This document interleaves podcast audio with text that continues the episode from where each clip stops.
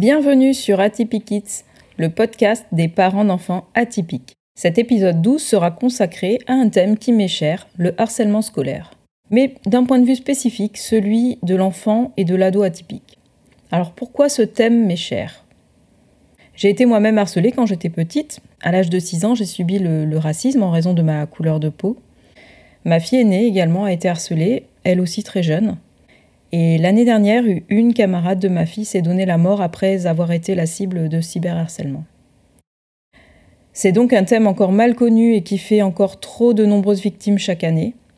Un élève sur dix est victime de harcèlement scolaire, ce qui représente pas moins de 700 000 enfants par an. Et plus précisément, selon une étude de 2011 de l'UNICEF et de l'Observatoire international de la violence à l'école, auprès des élèves de CE2 au CM2, donc en primaire, 11,7% se déclarent victimes de violences verbales et physiques répétées.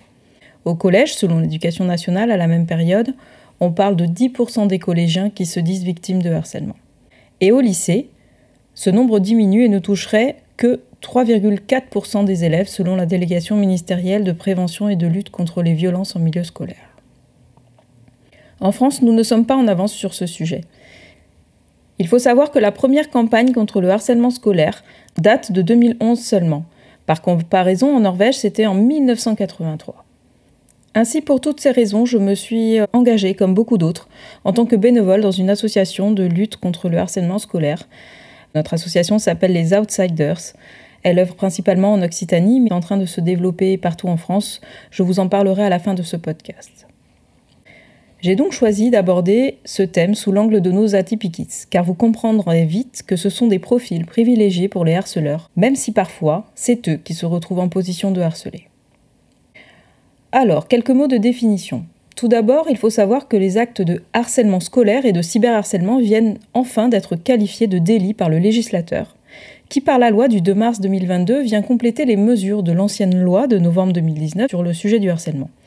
Cette loi vient de créer un article 222-33-2-3 du Code pénal qui proclame ceci, je cite Constitue un harcèlement scolaire l'effet de harcèlement moral défini aux quatre premiers alinéas de l'article 222-33-2-2 lorsqu'ils sont commis à l'encontre d'un élève par toute personne, étudiant ou exerçant une activité professionnelle au sein du même établissement d'enseignement. Le harcèlement scolaire est puni de 3 ans d'emprisonnement et de 45 000 euros d'amende lorsqu'il a causé une incapacité totale de travail inférieure ou égale à 8 jours ou n'a entraîné aucune incapacité de travail. Il faut savoir qu'il y a des circonstances aggravantes. Les peines peuvent aller jusqu'à 5 ans d'emprisonnement, même jusqu'à 10 ans d'emprisonnement, et les amendes euh, passer de 75 000 euros à 150 000 euros d'amende notamment dans le cas le plus critique où la victime a tenté de se suicider ou s'est suicidée. Le harcèlement scolaire est donc défini dans cet article du Code pénal, qui existait déjà auparavant mais qui a été modifié. Il a été modifié ainsi. Le fait de harceler une personne par des propos ou comportements répétés ayant pour objet ou pour effet une dégradation de ses conditions de vie se traduisant par une altération de sa santé physique ou mentale est puni d'un an d'emprisonnement et de 15 000 euros d'amende lorsque ces faits ont causé une incapacité totale de travail inférieure ou égale à 8 jours ou n'ont entraîné aucune incapacité de travail.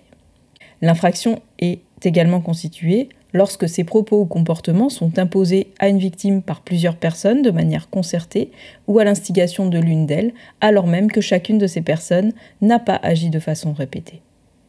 Lorsque ces propos ou comportements sont imposés à une même victime, successivement, par plusieurs personnes qui, même en l'absence de concertation, savent que ces propos ou comportements caractérisent une répétition.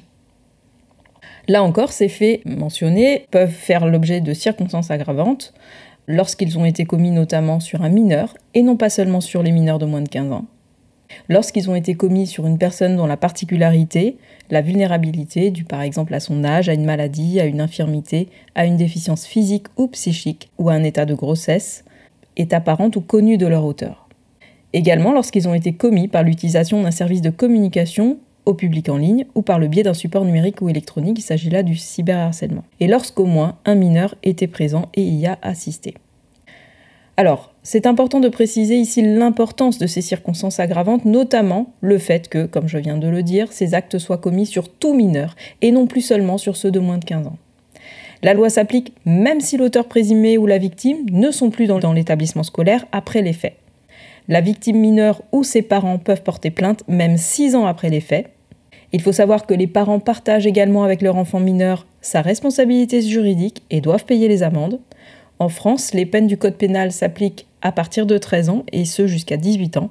Les peines s'appliquent bien sûr à hauteur de la moitié des peines maximales car la responsabilité est atténuée euh, par rapport à celle d'un majeur.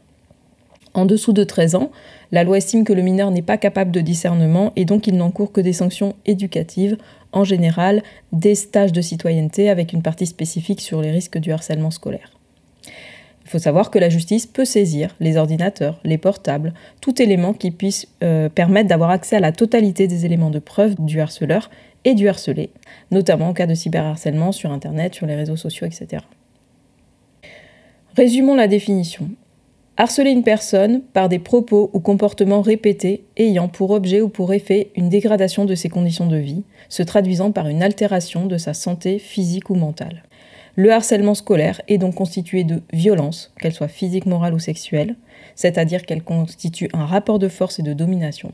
De violences répétées, c'est un critère très important, la répétition.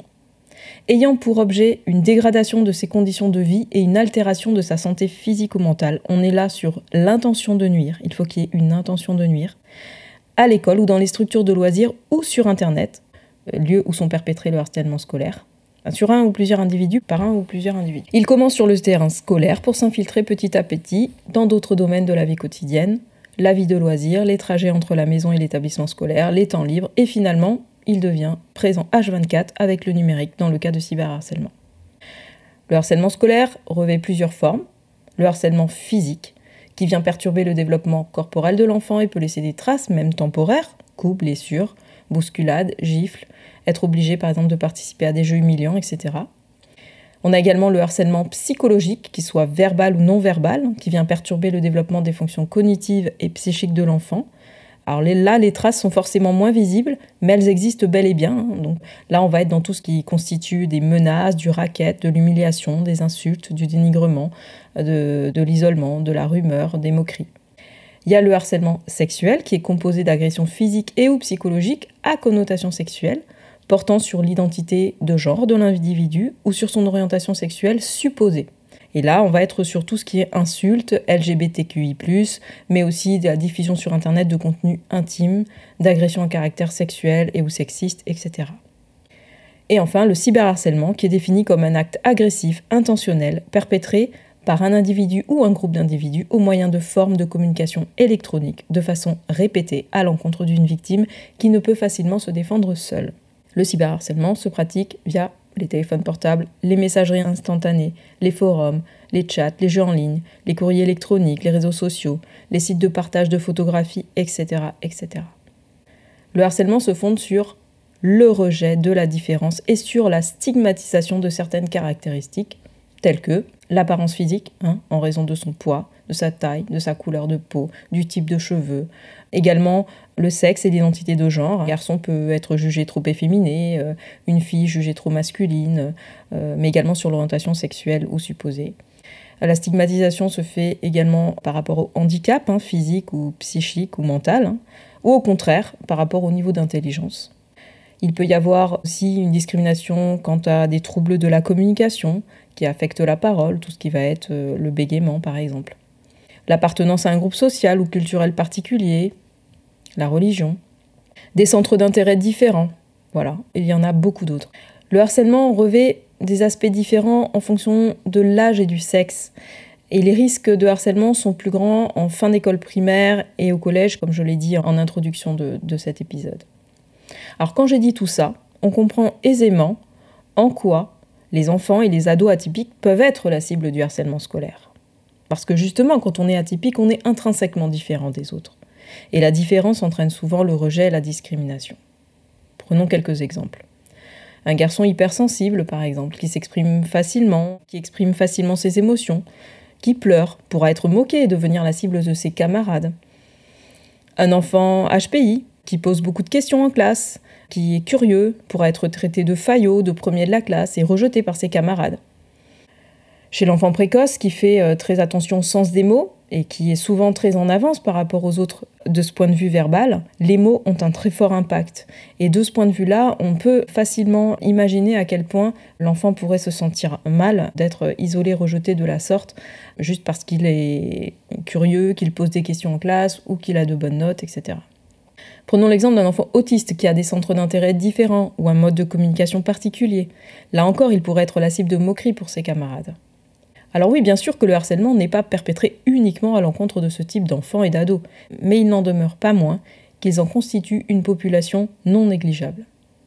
La particularité de ces profils, leur estime de soi fragile, leur besoin d'être comme les autres, acceptés dans le groupe, dans la communauté, leur besoin de rentrer dans le moule, vont accentuer le silence et affaiblir leurs moyens de défense, ce qui va les rendre encore plus vulnérables face au harcèlement. Sur le site comprendre l'autisme.com, j'ai lu des articles intéressants sur le harcèlement chez les personnes autistes. On y apprend notamment qu'une étude menée par Sterzing et al. en 2012 a analysé le taux de harcèlement chez les personnes autistes dans un échantillon de 900 parents de jeunes autistes âgés de 13 à 16 ans. Un taux de 46,3% de jeunes victimes de harcèlement a été trouvé. Il est significativement supérieur à celui trouvé dans la population générale des adolescents qui lui s'élève à 10,6%. Dans une autre étude publiée en 2015 qui porte sur 101 mères d'adolescents autistes, âgés de 12 à 21 ans, 36% déclarent que leur enfant se fait harceler deux fois par semaine ou plus. Cette étude montre aussi qu'il y a une corrélation entre le harcèlement et la sévérité des symptômes de l'anxiété. Les jeunes qui ont subi du harcèlement ont plus de chances de développer un trouble anxieux à l'âge adulte. Y a-t-il des signes annonciateurs de harcèlement? Alors oui et non. Beaucoup de parents disent qu'ils n'ont rien vu venir, particulièrement dans les cas les plus graves, le suicide par exemple. Ils sont démunis face à ce phénomène qui prend d'ailleurs de l'ampleur avec le cyberharcèlement. Et particulièrement chez les enfants atypiques, cela peut être encore plus difficile à repérer. En effet, ces enfants peuvent souffrir de troubles comme des problèmes d'attention, des troubles anxieux, des TOC, etc. Et comme les enfants ayant un TDA ou un trouble 10 ou même les autistes peuvent souffrir de ces mêmes troubles. Pour autant, il faut quand même être attentif à nos enfants et à certains signaux faibles qui peuvent apparaître parce que vous, vous connaissez bien votre enfant mieux que personne. Alors fiez-vous aux changements, petits changements, aussi petits soient-ils, que vous observez, et faites-vous confiance. Ça peut prendre la forme d'une baisse significative des résultats scolaires, d'un manque de concentration, un changement brutal de comportement tel qu'un repli sur soi, l'isolement, l'anxiété, ou au contraire, une manifestation de violence, de l'insolence, de l'agressivité, des sautes d'humeur. Cela peut être la volonté de ne plus vouloir aller à l'école, voire la phobie scolaire, euh, l'envie de déménager. Vous pouvez constater des stratégies d'évitement pour éviter d'aller à l'école. Le harcèlement scolaire peut causer des troubles psychosomatiques tels que des maux de ventre, des maux de tête, des ongles rongés une perte d'appétit ou au contraire un appétit exacerbé, des troubles du sommeil, insomnie, cauchemars récurrents, des addictions et des conduites à risque, telles que la drogue, l'alcoolisme pour les plus grands, voire les paris en ligne. Ça peut être également des troubles obsessionnels compulsifs, des troubles anxio-dépressifs, mélancolie, automutilation, voire tentative de suicide. Car un sentiment de désespoir hein, chez un enfant fragilisé par une situation qu'il juge insurmontable peut bien évidemment le conduire à un passage à l'acte suicidaire. Il faut également être attentif aux marques physiques, hein, tout ce qui va être évidemment les traces sur le corps, bleu, griffes, bosses, écorchures. Un enfant peut euh, se cacher dans des vêtements couvrants pour ne pas que ce soit vu, donc soyez vigilants si vous constatez qu'en plein été votre enfant euh, va porter un pull vert à manches longues. Soyez vigilants, peut-être qu'il a quelque chose à, cacher sous ses vêtements. Le harcèlement a des conséquences très variées, comme je disais, qui dépendent du tempérament de, chaque enfant. Sachez que dans sa tête, l'enfant pense être responsable de cette situation. Il se dit c'est ma faute, je suis bizarre, je suis comme ci ou je suis comme ça.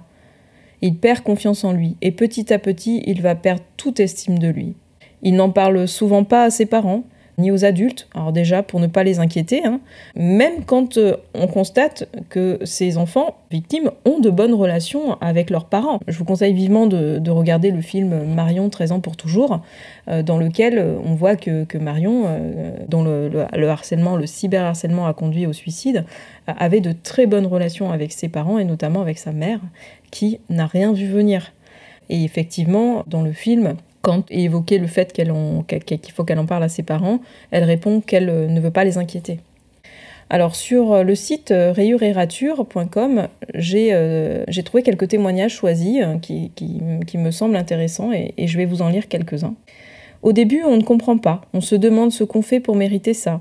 Puis au bout d'un moment, on finit par penser qu'on est responsable de ce qu'on subit. Si ça m'arrive à moi et pas aux autres, c'est que c'est de ma faute, quelque part. Si tout le monde est d'accord, c'est bien qu'il y a quelque chose qui ne va pas chez moi. Alors c'est un peu ce que j'ai ressenti moi à 6 ans, hein, quand je suis arrivée aux Antilles et que j'ai été harcelée en raison de ma couleur de peau hein, par un groupe de filles, menées par euh, l'une d'entre elles, qui m'ont prise à partie parce que j'étais la seule blanche de l'école avant que ma sœur arrive deux ans plus tard. Sauf que quand elle s'adressait à moi, alors d'abord elle s'adressait à moi en créole et à ce moment-là je venais d'arriver, je ne comprenais pas encore le, créole, donc je ne comprenais pas ce qu'elle me disait, mais je ressentais évidemment très très fort ce rejet violent. J'étais seule, isolée au milieu de la cour, elle se mettait en, cercle autour de moi et elle me parlait en créole et la seule chose que je que je que j'entendais parce que parce qu'elle parlait parfois aussi avec, euh, bien sûr en français à certains moments, j'entendais rentre chez toi. Or, à moment-là de ma vie, je, venais d'Afrique, hein, j'arrivais du Niger exactement, où j'avais passé toute ma petite enfance entourée de gens de couleur, qui étaient d'ailleurs adorables et aimants. J'avais même ce qu'on appelle un boy, hein, donc euh, l'équivalent d'une nounou, mais c'était un homme qui s'occupait de moi quand j'étais petite. Donc quand j'entends rentre chez toi, je comprends pas ce que ça veut dire à ce moment-là. Je comprends pas qu'on me parle en fait de euh, la France, de la métropole comme on dit là-bas. Et euh, j'ai mis très très longtemps à comprendre qu'on me disait en fait rentre en France, rentre chez toi entre guillemets avec les blancs, et qu'on me rejetait en raison de ma couleur de peau. C'est sûr qu'à 6 ans, je ne pouvais pas imaginer ce genre de choses. Hein. Je pense que le mot euh, racisme ne faisait même pas partie de mon vocabulaire à ce moment-là de ma vie. Mais pour autant, ce que je sais aujourd'hui avec le recul, c'est que d'une certaine manière, de ne pas avoir compris ce qui m'arrivait m'a protégée en fait finalement. Je suis restée à l'écart en me disant que j'arrivais en, terrain euh, pas conquis et que c'était à moi finalement à faire mes preuves et, c'est ce que j'ai fait petit à petit et, euh, et, donc je ne me suis pas laissée finalement embarquer dans, euh, dans ce cercle négatif. Mais euh, j'ai mis euh, plus d'un an avant de verbaliser tout ça à mes parents et qu'ils puissent m'expliquer enfin ce que ça voulait dire que le racisme, etc. Un autre témoignage. Je pensais que j'allais pouvoir devenir amie avec la personne qui me harcelait. Alors je la laissais faire, je pensais qu'on allait devenir amis, je me suis rendu compte trop tard que j'avais laissé faire trop longtemps. À l'adolescence, c'est important d'être valorisé et intégré dans un groupe. On donne une place très importante aux copains, beaucoup plus qu'aux parents. Donc l'estime de soi peut prendre un sérieux coup quand on n'a pas de copains. Je voulais rester dans le groupe et être harcelé, finalement, ça me permettait d'être intégré et important dans le groupe. Comme si j'étais l'élément qui fédère. Tout le monde est contre nous, ça crée un lien. Je ne m'en rendais pas compte sur le moment. J'avais juste l'impression que si je me rebellais, je serais rejeté. Alors qu'en fait, j'étais déjà rejeté. Et un autre témoignage Je ne voulais pas en parler à mes parents, j'avais honte d'être une victime, honte qu'ils découvrent aussi ce qu'il m'arrivait. Je n'avais pas envie de les faire souffrir avec cette histoire. Et puis à 11 ans, c'est à moi de gérer mes relations. J'avais honte de ne pas être capable de me défendre, de ne pas savoir comment réagir. Du coup, j'ai rien dit. Je me dis que si c'est moi le problème, je pourrais le changer, alors que leur violence, je pourrais pas. À l'école, c'est compliqué d'en parler aux parents ou à d'autres adultes. On sait très bien que si on parle, on nous traitera de balance et que du coup ce sera pire, il y aura des représailles, c'est sûr. Alors voilà, donc cette idée des représailles, hein, cette idée que si on parle, ça va être encore pire après, qu'on va subir les foudres des harceleurs encore plus, est largement, largement répandue. C'est euh, effectivement euh, une des objections qu'on nous, euh, nous sort très très souvent quand on fait des interventions auprès des, des jeunes avec l'association. Et également sur le fait de ne pas comprendre, cette idée de ne pas forcément comprendre tout de suite qu'on est harcelé, elle est très très fréquente. Quand ma fille a été victime de harcèlement, hein, elle aussi très jeune, hein, c'était à la fin de la, de la grande section de maternelle et, ensuite euh, CPCE1, elle n'a pas tout de suite compris que c'était du harcèlement, car la petite fille qui l'a harcelée, elle venait d'arriver en, cours d'année justement dans cette école. Elle était nouvelle, elle cherchait à s'intégrer et c'était pas forcément facile. Du coup, ma fille, euh, elle avait de l'empathie pour elle. Et la voyant parfois triste, isolée, elle faisait tout ce qu'elle pouvait pour l'aider à s'intégrer, euh, jusqu'à justement à, la, à, la, prendre dans, dans son cercle d'amis, à la convier à leur jeu. Et petit à petit, c'est ma fille qui a été évincée des jeux, du groupe, où l'autre fillette, justement, a pris, euh, a pris toute la place. Cette fillette, elle lui a arraché les strass de ses baskets en lui disant si tu parles, si tu dis aux maîtresses, ben moi je leur dirai que t'as fait ci ou que t'as fait ça. Alors ma fille s'imaginait qu'on allait la disputer, euh, que, à la fois les maîtresses et puis ensuite nous, ses parents, euh, qu'on allait également la disputer à la maison. Alors elle se taisait, elle encaissait et elle ne comprenait pas. Et quand j'ai fini d'ailleurs par découvrir le poteau rose, très longtemps après, elle a commencé en me disant Mais maman, la pauvre, elle n'a pas d'amis, elle essaye de se faire une place. Et oui, ma fille hypersensible, ma fille si précoce, elle comprenait déjà que cet enfant, en fait, cherchait juste sa place. Et le problème, c'est que c'est à son détriment.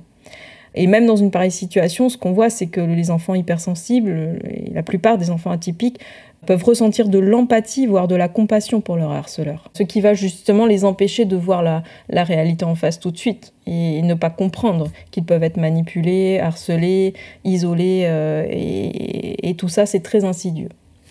Alors d'après Bruno Humbeck, hein, qui est psychopédagogue en Belgique, que j'aime beaucoup et qui est un spécialiste majeur hein, de la gestion du harcèlement scolaire et professionnel, il y a une temporalité du harcèlement qui suit le calendrier scolaire, avec une saison basse de septembre à mi-octobre, hein, c'est un peu l'euphorie du début, la rentrée scolaire, puis une moyenne saison de mi-octobre où l'on voit apparaître les premières mises à l'écart. Ensuite, la haute saison qui débute de janvier à mi-mai, et c'est pas pour rien d'ailleurs que c'est à cette période qu'on observe le plus de suicides. Et ensuite, à partir de la mi-mai, on rentre à nouveau dans une basse saison, parce que la perspective de la fin des cours et de la dissolution des groupes va donc atténuer la violence qui existe en leur sein, et ce jusqu'à la rentrée suivante. Alors c'est très important, c'est très intéressant à comprendre parce que du coup on peut être encore plus vigilant avec cette idée qu'il y a effectivement de manière cyclique un calendrier euh, finalement du harcèlement scolaire. Alors comment est-ce qu'on peut agir en tant que parent? Comment aider son enfant? Déjà être attentif, très attentif et à l'écoute l'interroger régulièrement sur sa journée, sur ce qui lui a plu, déplu, sur ce qui s'est passé. Plus il aura la possibilité d'avoir des espaces pour discuter, pour se confier facilement, et plus il va euh, vous parler le jour où quelque chose va se passer et qu'il va se retrouver euh, confronté à une situation difficile. Euh, l'idée, c'est vraiment de le mettre en confiance, de créer un espace de communication, un espace de confidence, pour l'inciter à mettre des mots sur ses émotions.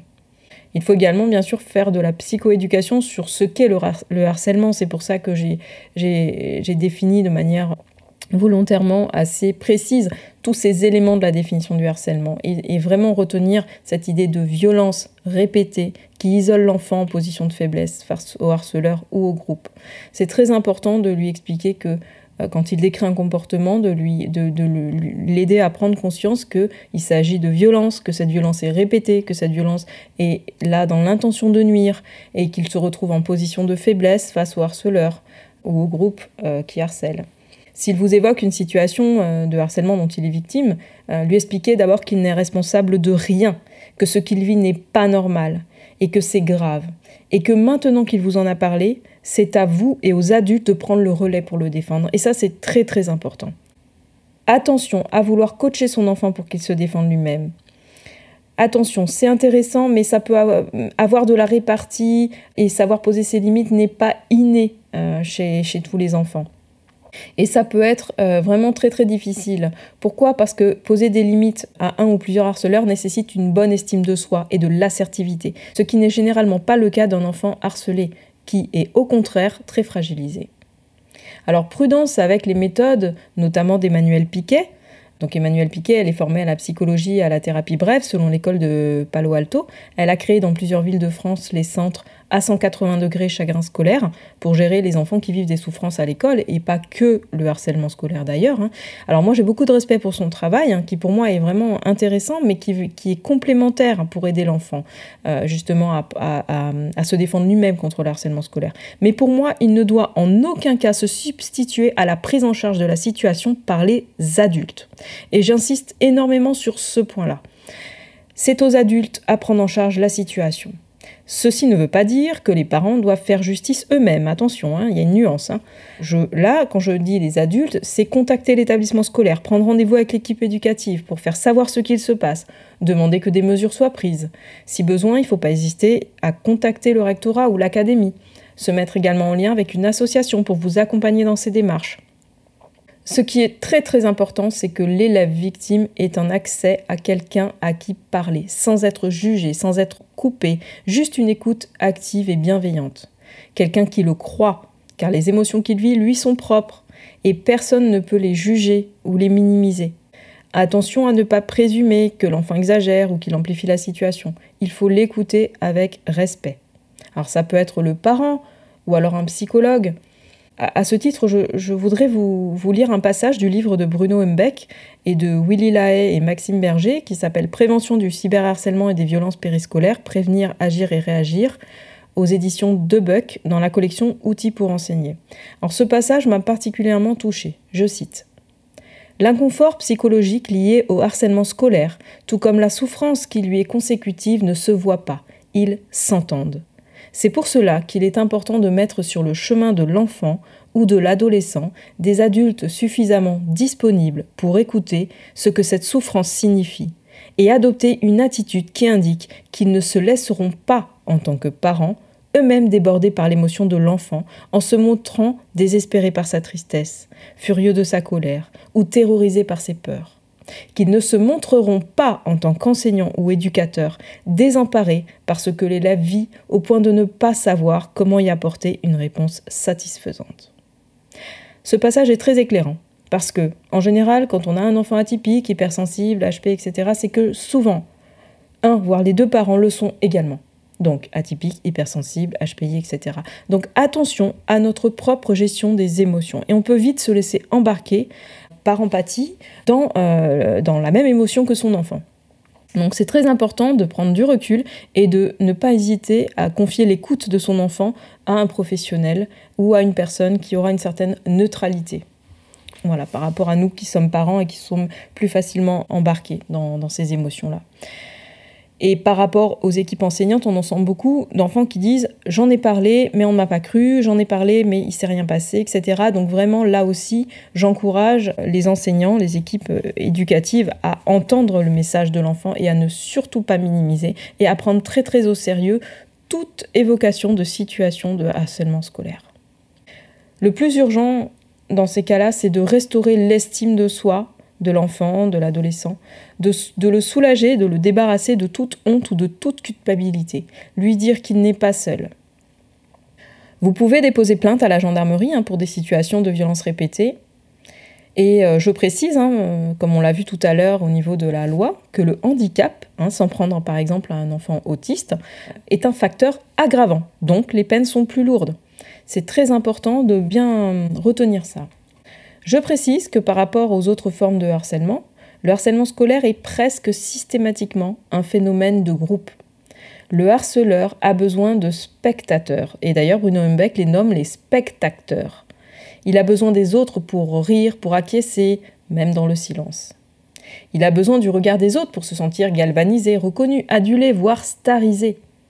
Et bien sûr, tout ce qu'il fait, toute la violence qu'il déverse sur le harcelé n'a d'intérêt que quand il a du public. Ainsi, s'il n'y a plus de public, de spectateurs, alors il n'y a plus d'intérêt et le harcèlement diminue, voire cesse.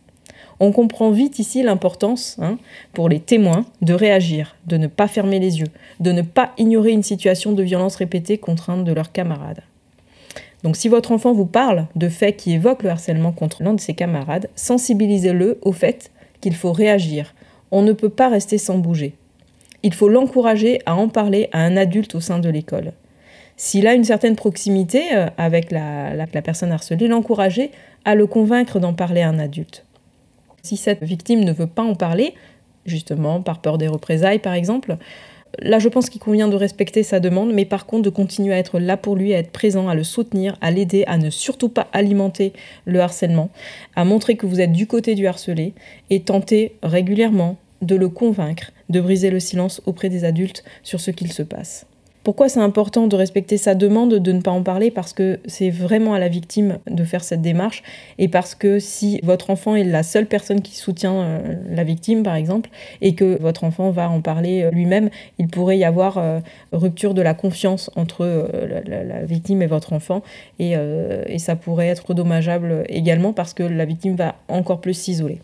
Et comme je disais, évitez, parents, de vous faire justice vous-même. Justement, dans le film Marion, 13 ans pour toujours, il y a vraiment cette idée que la maman, euh, après euh, le, décès de, sa fille, a, envie de, rendre justice et ça peut se retourner euh, justement contre la famille. Donc surtout, évitez ça. Faites appel aux personnes dont c'est le travail. Et ne, ne rentrez pas dans, ce cercle vicieux qui serait d'essayer de vous rendre justice vous-même. Même si c'est très tentant quand on est parent.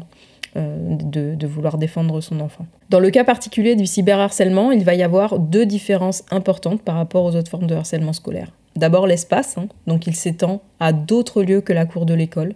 Il s'invite partout, à la maison et dans toutes les sphères de la vie, car par définition, l'espace numérique est illimité. Le cyberharcèlement offre donc aux agresseurs une tribune illimitée. Et ensuite le rapport au temps. Ici, on déborde du temps scolaire, car le cyberharcèlement s'invite tout le temps, H24, du moins en tout cas tant que la victime a un accès aux réseaux sociaux, qui sont d'ailleurs utilisés par les harceleurs comme une caisse de résonance pour amplifier la force de leur violence. Donc avec le cyberharcèlement, la victime ne dispose plus du tout de moments de répit, car il s'invite partout et tout le temps. C'est très très important à comprendre ça. Le cyberharcèlement contribue à une amplification des effets sur la victime, par justement cette tribune illimitée et cette notion de temps euh, où il n'y a absolument plus du tout de répit, et d'une dilution des responsabilités car les harceleurs sont encore plus difficiles à identifier. Et aujourd'hui, on a accès à l'espace numérique à un âge de plus en plus précoce. Alors comment est-ce qu'on peut protéger nos enfants du cyberharcèlement? C'est un vaste sujet. Mais déjà en les éduquant sur l'usage d'Internet et des réseaux sociaux, en limitant leur accès à l'espace numérique, aux écrans, par le biais notamment des contrôles parentaux que l'on peut installer sur les ordinateurs et les portables, en limitant également le temps qu'ils peuvent passer sur les réseaux sociaux, sur Internet, en les éduquant à ce que c'est que le harcèlement scolaire, le cyberharcèlement, en les éduquant également sur euh, le fait que ça peut être dangereux de publier des photos de soi, et particulièrement aux adolescents un peu plus grands qui vont avoir tendance à publier des photos un peu plus intimes. Donc les éduquer vraiment sur ça et sur les risques. Il existe plein de reportages très intéressants selon l'âge de, vos enfants que voilà à la télé, sur Netflix, euh, sur voilà sur des supports, sur internet que vous pouvez leur montrer pour les éduquer, pour les aider à comprendre de quoi il s'agit.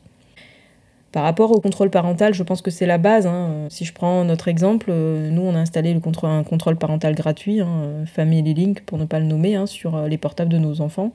Elles ont un temps limité par jour sur les réseaux sociaux, limité également par réseau social. Elles ont également un verrouillage du téléphone à une certaine heure, selon l'âge de, chacune de, nos filles. Et je pense que ça, c'est déjà la base. Euh, c'est déjà une première façon de les éduquer à l'usage du téléphone et euh, des réseaux sociaux. Vous avez également l'application Bodyguard, hein, qui est une application qui permet de cacher ou supprimer des contenus haineux, violents, etc. sur le téléphone de votre enfant. Alors c'est vous qui le paramétrez hein, et qui, décidez du type de contenu et du type de modération. Si vous voulez que ce soit supprimé ou caché dans un endroit qui resterait accessible, voilà. Mais en tout cas, du coup, votre enfant n'a plus accès à tous ces messages violents, haineux, etc. Donc c'est en fait un garde du corps 100% virtuel. C'est vrai que priver un enfant victime de harcèlement de son téléphone portable n'est pas forcément la meilleure option. Déjà, à, ce moment, à, cet, euh, à cet âge-là, ils ont besoin du téléphone portable, ils ont besoin d'être en lien avec leurs amis, en lien avec les gens. Euh, savoir qu'en plus on déverse de, des messages haineux à, leur rencontre, ils ont besoin de les lire, c'est viscéral. Donc euh, le priver du téléphone n'est pas forcément la meilleure option. En tout cas, ayez toujours un œil dessus et il y a un accès au téléphone de vos enfants. Vous devez connaître les mots de passe de vos enfants. L'idée n'est pas d'aller contrôler ce qu'ils font en permanence, mais de pouvoir avoir, un accès rapide si vous avez un doute, s'il se passe quelque chose. Euh, il convient aussi de lui apprendre à votre enfant à faire des captures d'écran pour prendre des preuves, des messages, des gradants humiliants qu'il reçoit ou qu'il lit sur les réseaux sociaux. Que ce soit d'ailleurs lui qui en soit la victime ou euh, qu'il soit juste témoin de ce qui se passe pour un camarade.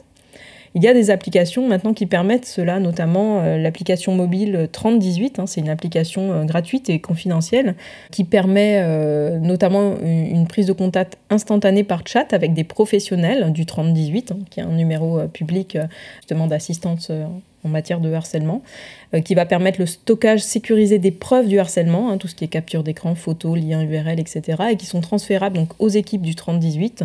Et le 3018 dispose de procédures de signalement accélérées pour faire supprimer très très rapidement hein, les, contenus, voire même les comptes euh, des harceleurs en quelques heures sur les réseaux sociaux. Il est partenaire de l'éducation nationale et de la plateforme Pharos et également du 119 Enfance en danger pour réaliser tous ces signalements prioritaires. Donc voilà, s'il y a une, application à connaître, c'est l'application mobile 3018.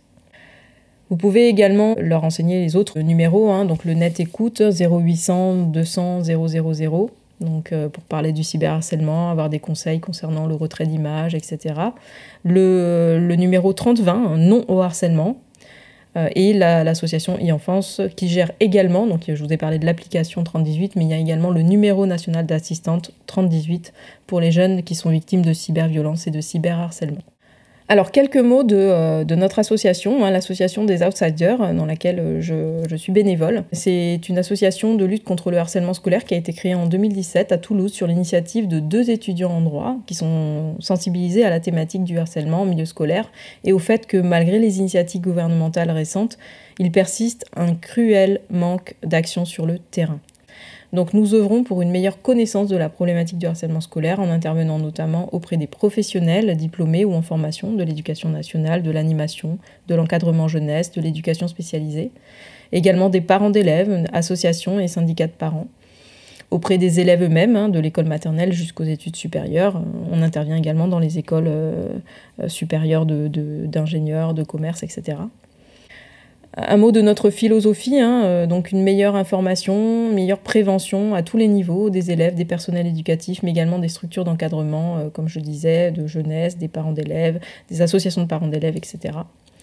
Nos interventions euh, bannissent totalement la stigmatisation des harceleurs, car on peut harceler parfois sans penser que ce que l'on fait est du harcèlement. Et je vous prends l'exemple euh, d'une jeune fille de 6e euh, lors d'une intervention que je, que je faisais dans un collège où j'expliquais la définition du harcèlement, qui après m'avoir entendu et, à la pause est venue en pleurs euh, me voir en me disant Madame, j'ai quelque chose à vous dire. Je, lui ai dit bah, Je, je t'écoute, qu'est-ce qui se passe? Et elle me dit En vous écoutant, j'ai pris conscience qu'en fait j'étais harceleur, harceleuse tous les jours, euh, je, euh, j'ai un comportement avec une camarade euh, qui est finalement, d'après ce que je comprends, dégradant. Je lui dis d'accord. Et, cette camarade, comment, d'après toi, elle, elle prend la chose? Elle me dit, bah justement, elle le prend pas bien, mais elle ne dit rien. et, je, et je viens de réaliser qu'en fait, elle n'est pas d'accord et c'est juste qu'elle n'ose pas s'imposer et qu'elle n'ose pas me dire d'arrêter. Et donc, euh, je comprends que je suis euh, une harceleuse. Et donc, je lui ai expliqué qu'effectivement, c'était très bien d'avoir pris conscience de ça, qu'elle pouvait à partir de maintenant décider d'arrêter son comportement et qu'elle euh, verrait si elle souhaitait ensuite aller s'excuser auprès de cette camarade, mais que déjà, c'était c'était super et c'était euh, c'était bien d'avoir pris conscience par elle-même que euh, ça pouvait être un comportement euh, violent et dégradant envers cette camarade. Donc voilà, on ne sait pas forcément toujours que ce qu'on fait est du harcèlement, d'où l'importance de bien expliquer la définition et les éléments caractéristiques du harcèlement. Souvent, on constate que les harceleurs sont eux-mêmes des anciens harcelés. Alors attention, prudence, hein, parce qu'il n'y a pas de stéréotype du harceleur. L'association des Outsiders est divisée en quatre pôles. Le pôle tutorat, qui va accompagner les jeunes et leurs familles concernés par le harcèlement scolaire. Hein, donc, on va mettre à disposition un tuteur ou une tutrice bénévole de l'association qui va assurer un suivi hein, sur, euh, sur plusieurs mois avec euh, le jeune victime de harcèlement euh, ou un jeune harceleur hein, et sa famille.